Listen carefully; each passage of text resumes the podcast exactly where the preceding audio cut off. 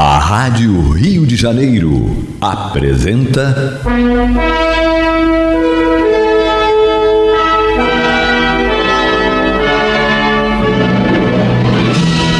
Caminho do Senhor. Um programa de estudos sobre a Bíblia Sagrada com revelações inéditas a respeito de muitos ensinamentos do Cristo de Deus, ainda não perfeitamente divulgados nem compreendidos. Um programa dedicado a todos os que amam o Senhor Jesus. Criação de Acácio Fernandes Moreira e Gastão Veríssimo Brandão.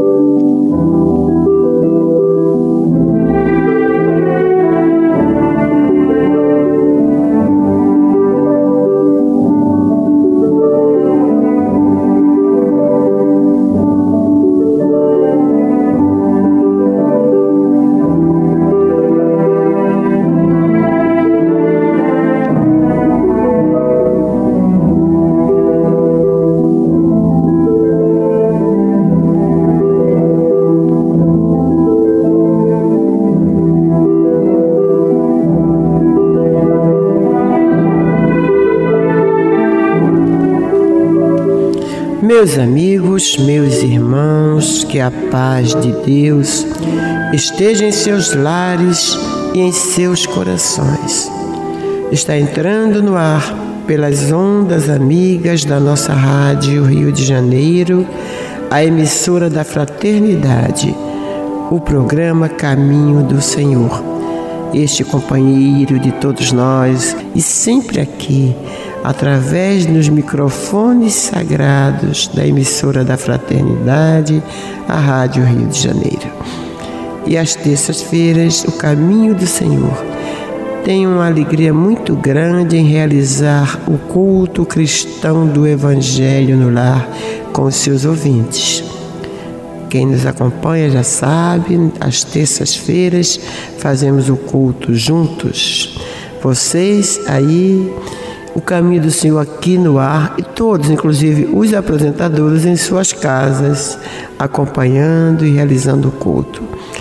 E para começar o nosso culto de hoje, como sempre, vamos para a prece inicial.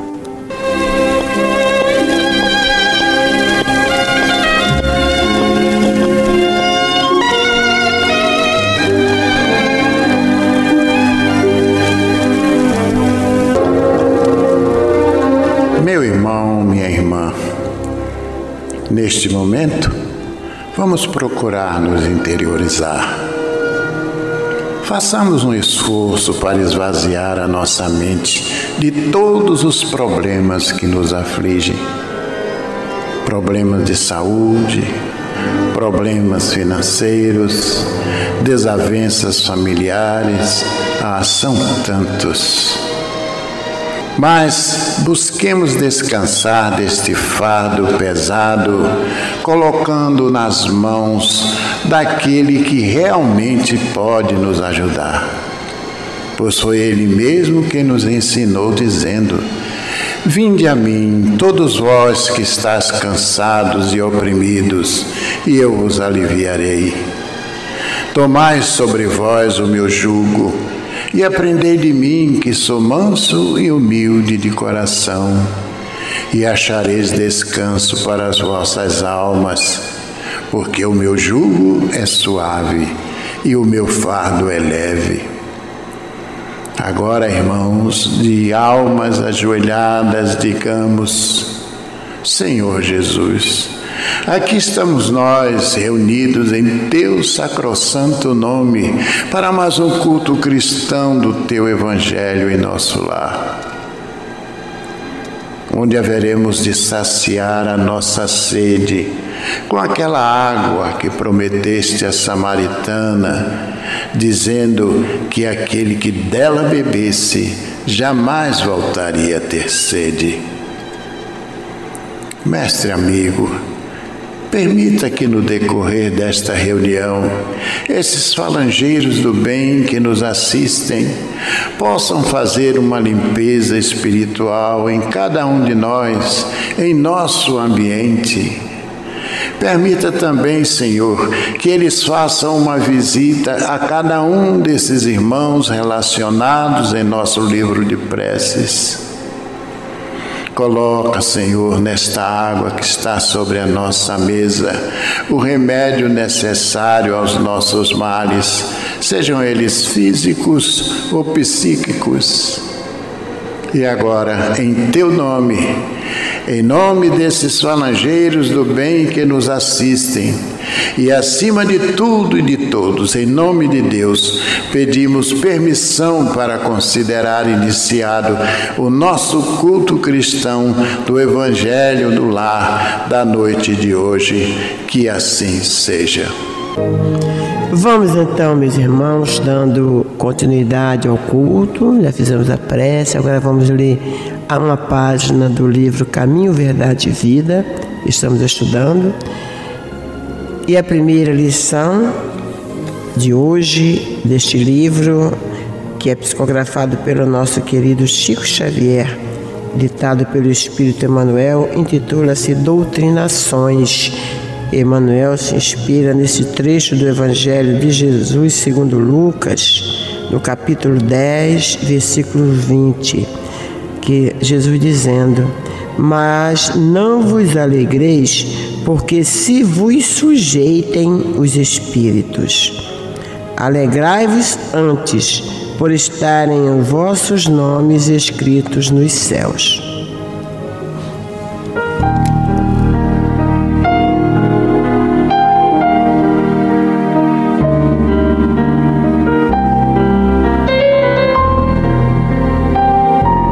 Frequentemente encontramos novos discípulos do Evangelho exultando de contentamento porque os espíritos perturbados se lhes sujeitam. Narram com alegria os resultados de sessões empolgantes, nas quais doutrinaram com êxito entidades muitas vezes ignorantes e perversas.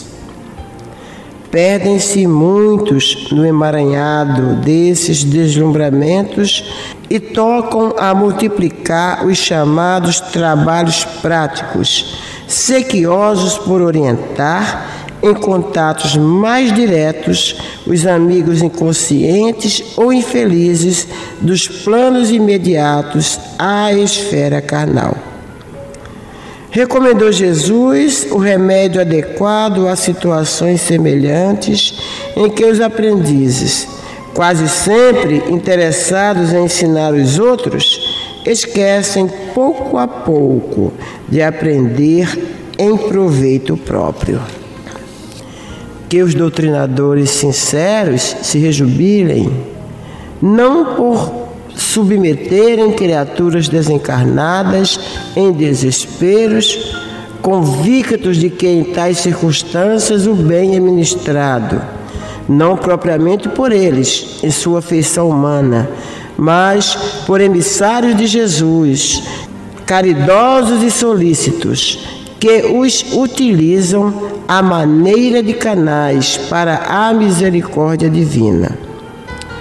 Que esse regozijo nasça da oportunidade de servir ao bem, de consciência sintonizada com o Mestre Divino, entre as certezas doces da fé, solidamente guardada no coração. A palavra do Mestre aos companheiros é muito expressiva e pode beneficiar amplamente os discípulos inquietos de hoje.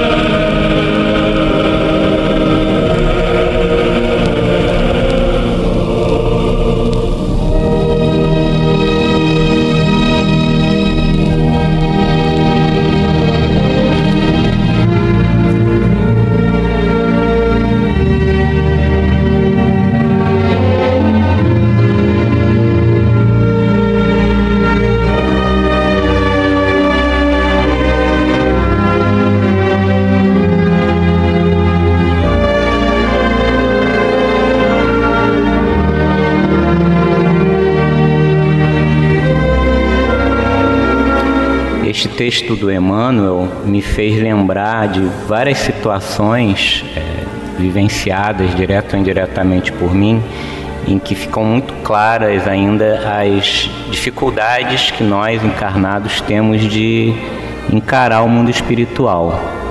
Eu lembrei, por exemplo, do, de primeiro, segundo grau, escola ainda, de colegas se reunindo em suas casas para fazer brincadeira do copo, como se fosse uhum. entretenimento, né? Para ver, ver o copo se mexendo, etc.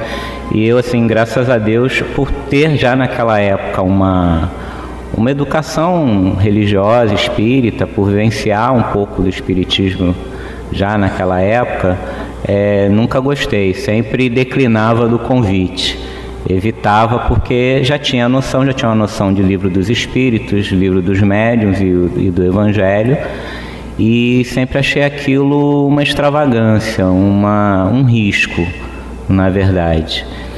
E depois a gente cresce um pouco mais, é, começa a ter dificuldades da vida, as dificuldades da vida adulta, e como é que fica a nossa relação com o mundo espiritual? É. Né? primeiro, muitas vezes o que a gente vê, e, e muitos, eu mesmo de certa maneira já fiz isso, a nossa conexão com o mundo espiritual fica muito esporádica. A gente tem um problema, vai na igreja, ou vai no centro espírita, ou vai no terreiro, resolve o problema ou acredita ter resolvido e simplesmente some.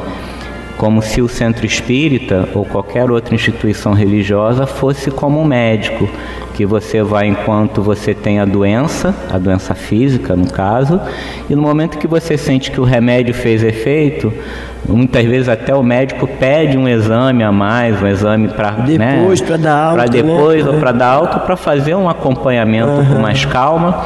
E, e, hoje em dia, através da internet, às vezes ele até pede, ó, oh, você não precisa nem marcar comigo, manda por e-mail Exato. o resultado. E a gente não manda, eu mesmo já fiz isso em, em relação à medicina dos homens. Mas o problema é pior ainda é quando a gente faz a mesma coisa com o nosso tratamento espiritual, com as nossas doenças do espírito, digamos assim.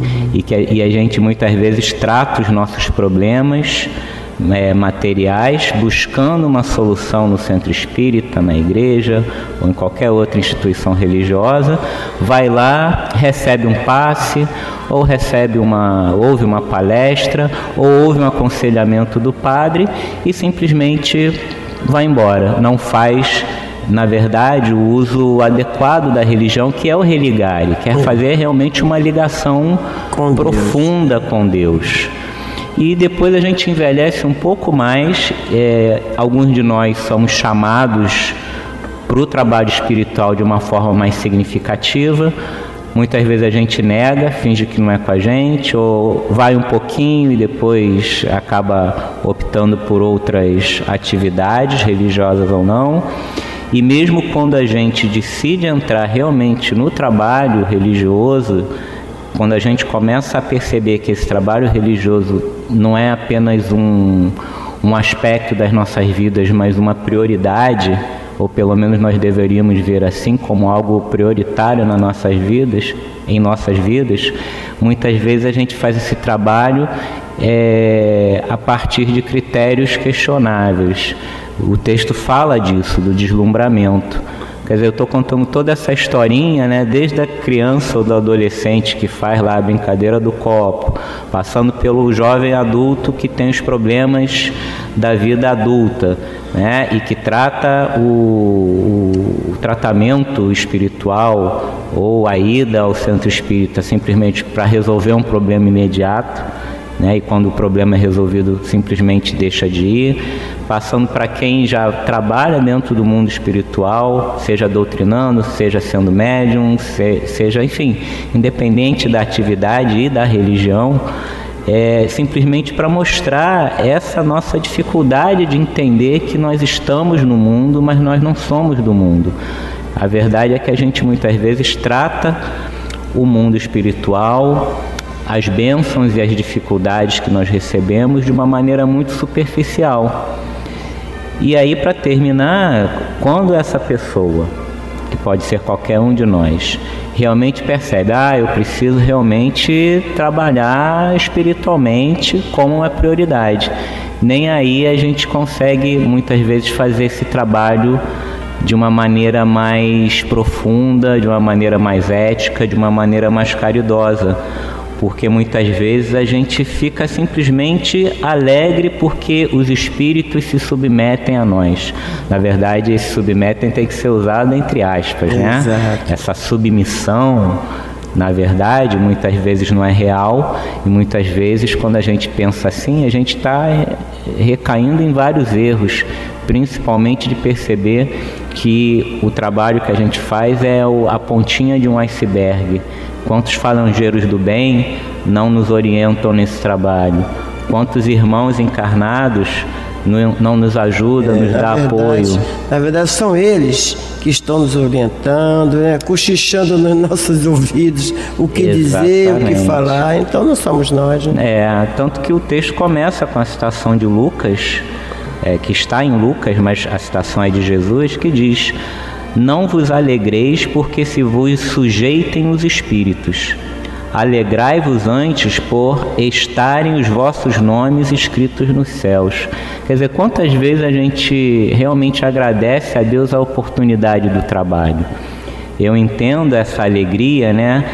Fique alegre por estar os vossos nomes escritos nos céus, ou seja, uhum. fique alegre porque Deus te deu essa oportunidade de resgatar, Exato. de se melhorar através desse trabalho, de como você falou, Límpia, de aprender também com esse irmão é. desencarnado que você muitas vezes, de forma orgulhosa, de forma prepotente, acha que está se sujeitando a você. Uhum. Tanto que Hermínio Miranda é, no diálogo com as sombras, ele costuma, em vários momentos ele diz, né, ele costuma dizer não, mas ele diz no livro que um dos grandes perigos do doutrinador e do médium como um todo é o orgulho. É achar que é um grande médium, que é um grande psicógrafo, que é um grande vidente, achando que aquele poder ou aquele dom é especificamente dele. E quantas histórias nós não conhecemos de médiums é, educados ou não, que tinham essa oportunidade de trabalho e que por não utilizarem bem essa oportunidade simplesmente a perdem. Exato. Simplesmente esse canal ele é cortado é. para que essa pessoa não se enrole mais ainda no seu resgate. Exatamente, o Leopoldo. É, quando a gente se propõe a fazer um trabalho dessa natureza, Toda a espiritualidade daquela casa a, onde, onde, nós estamos trabalhando é, se alegra, né? Por ver que há pessoas querendo trabalhar com sinceridade. Eu não costumo dizer assim com humildade, porque meus irmãos, eu e Olímpia, tá? Isso não é pregação do caminho do Senhor, não. Eu tenho em mim, eu não gosto também de usar a palavra acho eu não gosto de achismo. Eu tenho em mim que a humildade ainda está muito longe dos habitantes deste planeta. Então, quando você se dedica a um trabalho desse, com consciência de que você é apenas um instrumento do Cristo, um instrumento da espiritualidade da casa, a espiritualidade superior da casa, então você tem que se entregar né, e deixar que eles ajam. Então, quando há, e geralmente há, sucesso no trabalho, seja aquele irmão que chega numa, numa casa espírita Estamos falando de casa espírita porque é o meio onde nós atuamos. Não, não, podemos falar de uma igreja evangélica, de uma igreja católica, nós sabemos como é, que, é, como é que eles fazem esse tipo de trabalho. Né? Que faz, que fazem, faz. Que fazem, eles fazem. Mas nós sabemos como, então a gente tem um pouquinho de experiência numa casa espírita, numa casa é, administrada por espíritas, como é o Caminho do Senhor, que é uma instituição religiosa e filantrópica administrada por espírita. Não é uma casa espírita. O Caminho do Senhor não é um centro espírita ou grupo espírita.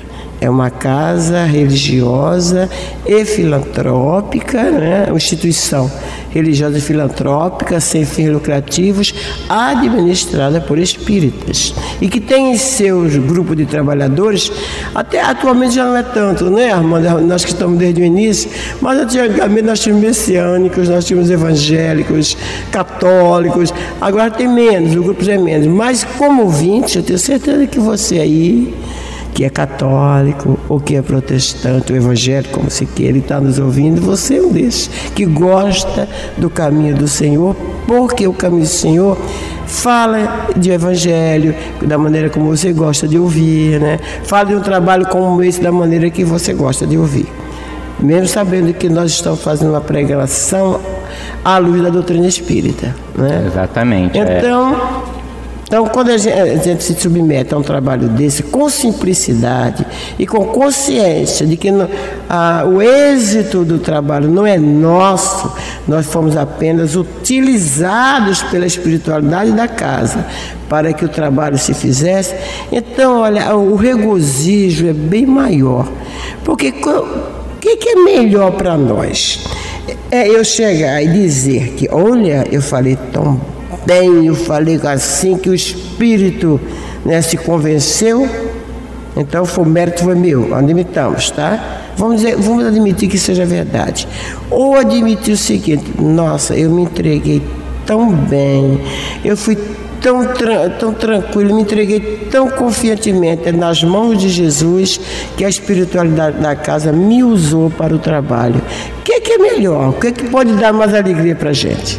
É verdade, é? é verdade. Muitas vezes a gente acaba se encantando com é. essa com essa habilidade né, de tratar os espíritos, etc.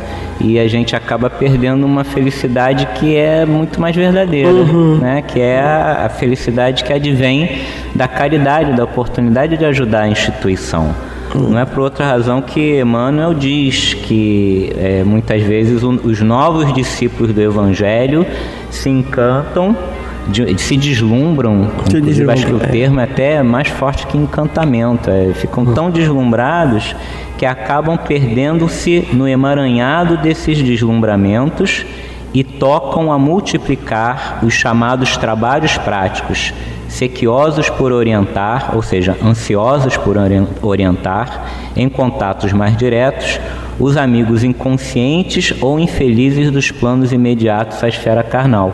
E aí, curiosamente e, e negativamente, para a nossa evolução, a gente acaba se esquecendo da lição que a gente aprende ali naquela situação. A gente fica tão preocupado em é, ensinar alguma ensinar, coisa. gente... ou, em mostrar aos outros companheiros que Exato. nós estamos. Nós sabemos o que nós estamos sabemos, fazendo. É, que a gente acaba nesse processo se esquecendo de aprender. Exatamente. Assim, é engraçado, é uma situação que não é uma situação religiosa, mas eu, como, como professor, né, acabei de dar uma aula univers, né, na universidade e estava pedindo um trabalho para as alunas e, e, falei assim, olha, é, o, o que eu, a minha grande preocupação no trabalho não é avaliar o trabalho e dar uma nota, quantificar, mas perceber se o que vocês aprenderam em termos teóricos, em termos emocionais, sentimentais com o trabalho e eu digo a gente porque nesse processo eu também estou aprendendo alguma coisa. E foi engraçado que algumas me olharam assim, mas como assim? Você é o professor? E muitas vezes a sociedade que a gente vive faz essa é. simplificação. É. E no processo é, espiritual, essa relação de aprendizagem de, e de ensino, ela tem que estar sempre muito clara em qualquer pessoa que esteja trabalhando com a espiritualidade. É isso aí, Leopoldo. É muita coisa a gente poderia ter falado, mas o tempo, o tempo é, tem que ser obedecido. Nós vamos fazer um pequeno intervalo e nós voltamos já já. E agora, gente, o Evangelho. Nós estamos estudando o Evangelho de Jesus segundo o apóstolo Lucas, no capítulo 9, hoje, versículos 28 a 36.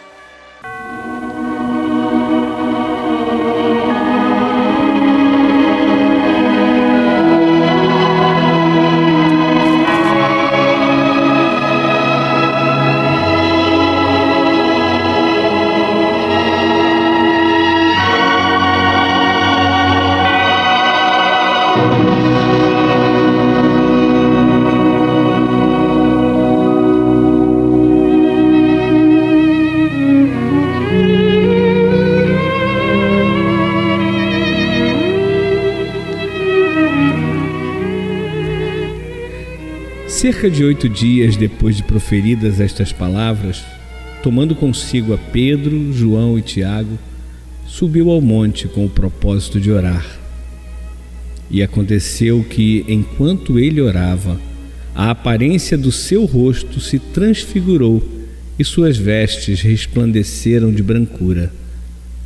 Eis que dois varões falavam com ele, Moisés e Elias os quais apareceram em glória e falavam da sua partida, que ele estava para cumprir em Jerusalém. Pedro e seus companheiros achavam-se premidos de sono, mas conservando-se acordados, viram a sua glória e os dois varões que com ele estavam. Ao se retirarem estes de Jesus, disse-lhe Pedro: Mestre, Bom é estarmos aqui. Então façamos três tendas. Uma será tua, outra de Moisés e outra de Elias. Não sabendo, porém, o que dizia. Enquanto assim falava, veio uma nuvem e os envolveu, e encheram-se de medo ao entrarem na nuvem. E dela veio uma voz dizendo: Este é o meu filho, o meu eleito a ele ouvi. Depois daquela voz, achou-se Jesus sozinho. Eles calaram-se e naqueles dias a ninguém contaram coisa alguma do que tinham visto.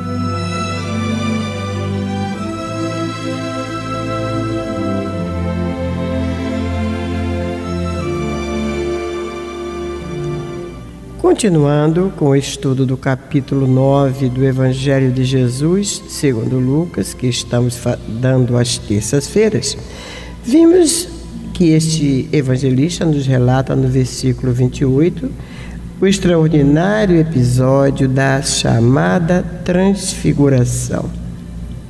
A narrativa começa dizendo que seis dias depois da confissão de Pedro, isto é, o dia em que este discípulo mediunizado revelou que Jesus era o Cristo de Deus, o Mestre toma consigo a Pedro, Tiago e João e os leva, em particular, a um alto monte, onde foi transfigurado diante deles. Aliás, é bom lembrar que em certos acontecimentos especiais da sua trajetória, Jesus sempre se faz acompanhar dos mesmos três discípulos, Pedro, Tiago e João.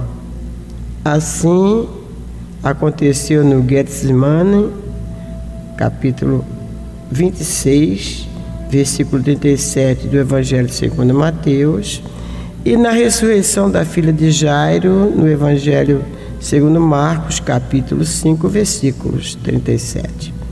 Segundo Pastorino, essa é uma das razões que dava a esses discípulos uma certa ascendência sobre os demais, a ponto de serem chamados pelo apóstolo Paulo de as colunas da comunidade cristã, conforme vemos na Epístola de Paulo aos Gálatas, capítulo 2, versículo 9. Lucas diz ainda que Jesus subiu ao monte para orar e que enquanto orava, transfigurou-se diante deles. Na verdade, Jesus apareceu-lhes em espírito. tão belo e radiante estava que os evangelistas, por não conhecerem outra expressão para descrever aquela apresentação do Cristo de Deus, dizem que seu rosto resplandecia como o sol e suas vestes tornaram-se brancas como a luz. E eis que aparecem dois antigos profetas, Moisés, o libertador e legislador dos israelitas, no dizer do professor Pastorino, servo obediente e fiel de Yahvé, e Elias, possuidor de uma mediunidade privilegiada e intérprete do pensamento de Yahvé. Ambos vieram encontrar, agora sob as vestes da carne, com o simbólico nome de Jesus, aquele mesmo Yahvé de outrora, o seu Deus. Moisés e Elias traziam a Jesus a garantia da amizade e a fidelidade dos seus serviços, sobretudo no momento do grande sacrifício que se aproximava. Lucas esclarece que a conversa que tiveram girou exatamente em torno da saída de Jesus do mundo físico que se realizaria em Jerusalém. Pedro, Tiago e João testemunhas daquela cena extraordinária, ficaram sem saber o que dizer.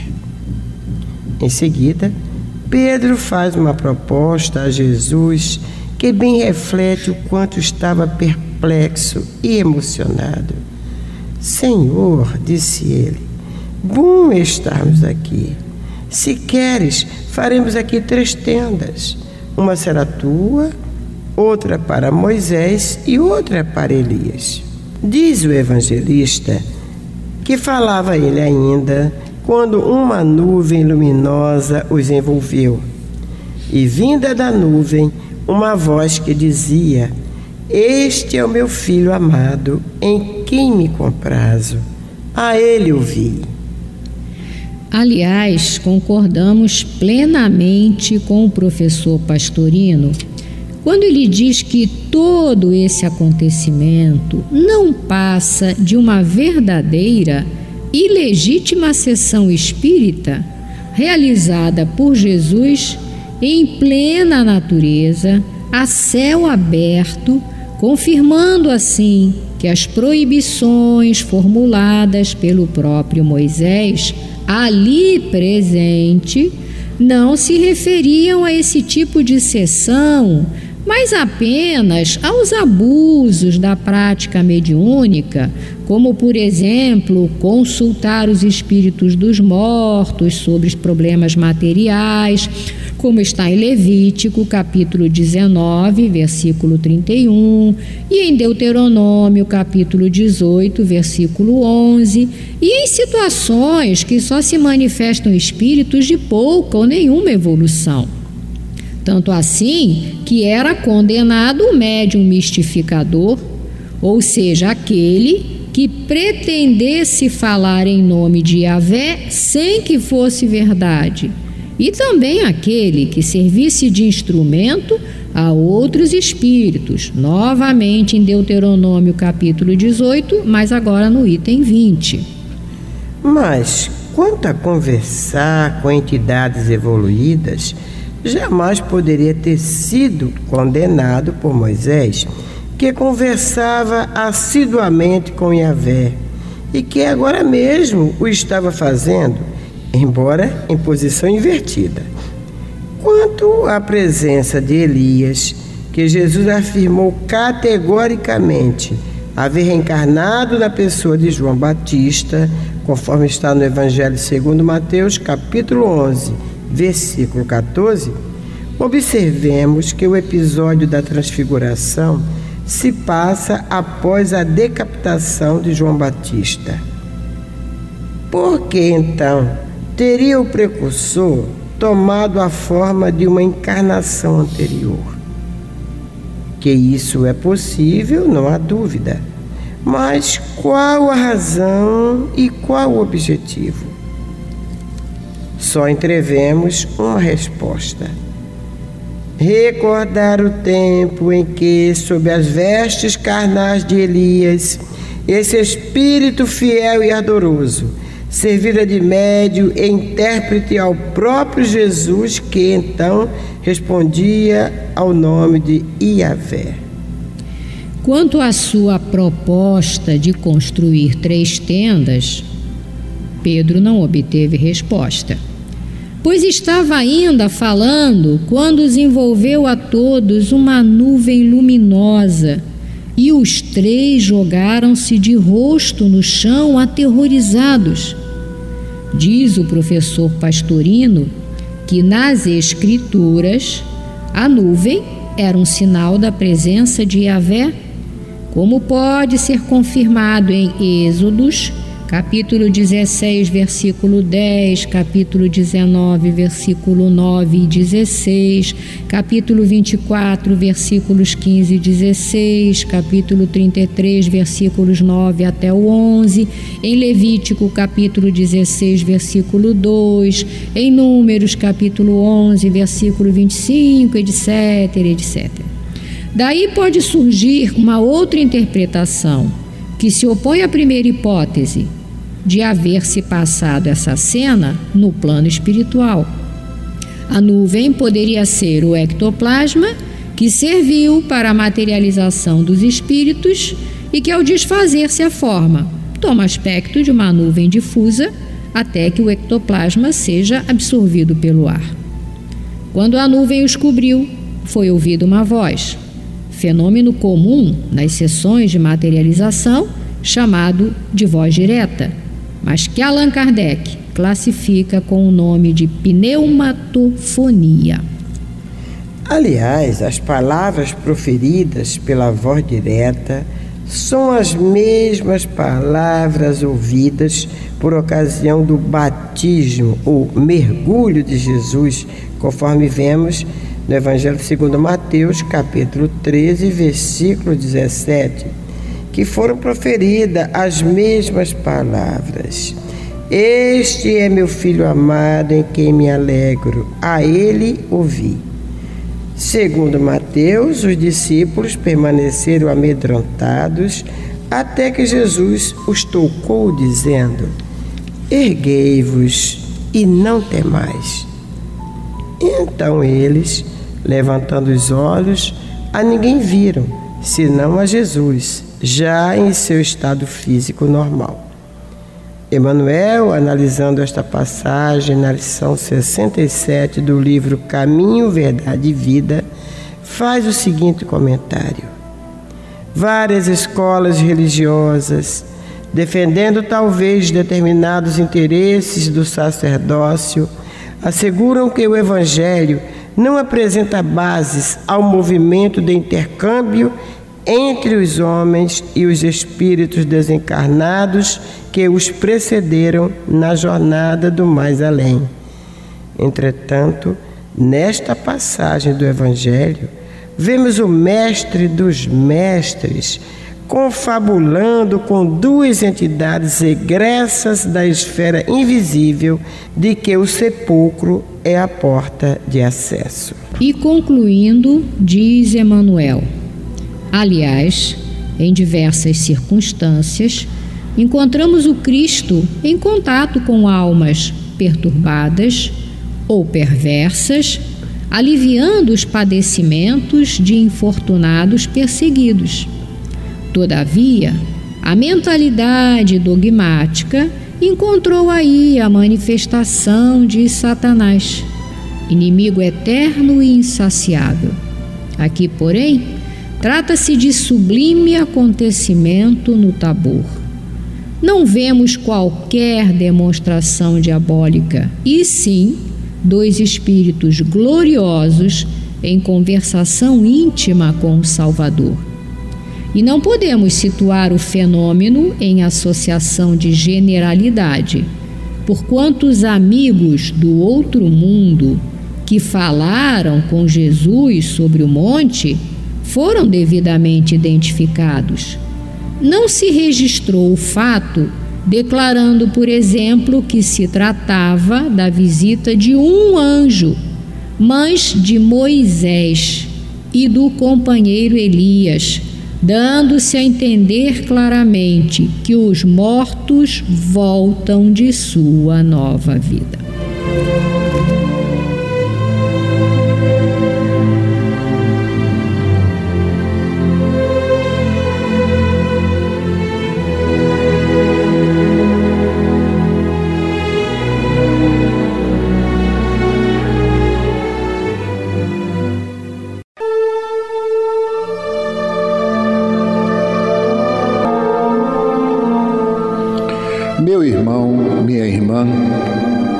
Se o seu coração está angustiado e lhe falta ânimo para enfrentar os obstáculos da vida diária, se você sente-se só, incompreendido pelos que lhe rodeiam, se alguma dor física ou moral está atormentando-lhe, tirando-lhe as horas de sono, enfim, se você está sofrendo, lembre-se, você não está só.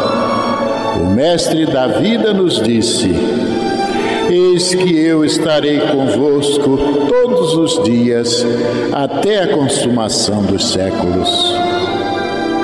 Neste exato momento, milhares e milhares de pessoas sintonizadas nesta emissora se unirão em prece. Entre nesta corrente Existe em seu íntimo um lugar de paz profundamente silencioso, onde você pode comungar com Deus e encontrar forças necessárias para vencer este momento difícil. Como disse o salmista, Deus é o nosso refúgio e fortaleza, socorro bem presente nas horas de tribulação. Abra o seu coração numa prece sincera. Entregue-se confiantemente aos cuidados deste Pai amoroso e bom e confie. Os impossíveis para os homens são possíveis para Deus. Vamos envolver em nossa corrente de preces de hoje os nomes de alguns irmãos e, mesmo que o seu não esteja nesta relação, sinta-se incluído, meu irmão, sinta-se incluída, minha irmã. Daiane Almeida, Antônio Bento, Almerinda Lins, Arnaldo Bento, Leda Portugal, Saulo Lira, Wallace Sena, Derli Oliveira Souza, Vicente André Luiz e Maria Auxiliadora Rigueto, Rosana Paz Ferreira e família, Leonardo Jacques da Silva Neves, Amauri José de Souza e Silva, Isabel Semprini, Alfredo Augusto de Azevedo, Marília, Beatriz, Carmen e Ivan Tex, Carolina Maria Sodré, João Paulo Sodré, Laurentino Gomes, Marioneida Nava Raposo, Neomar Bolsinhas Capone, Maria Alves de Souza, Arnaldo José de Souza, Alina Pereira Brandão, Ilza Rodrigues de Andrade, Elisa e Claudino, José Barbosa e todos estes irmãos cujos nomes se encontram em nossos pensamentos e em nossos corações. Vamos falar com Jesus.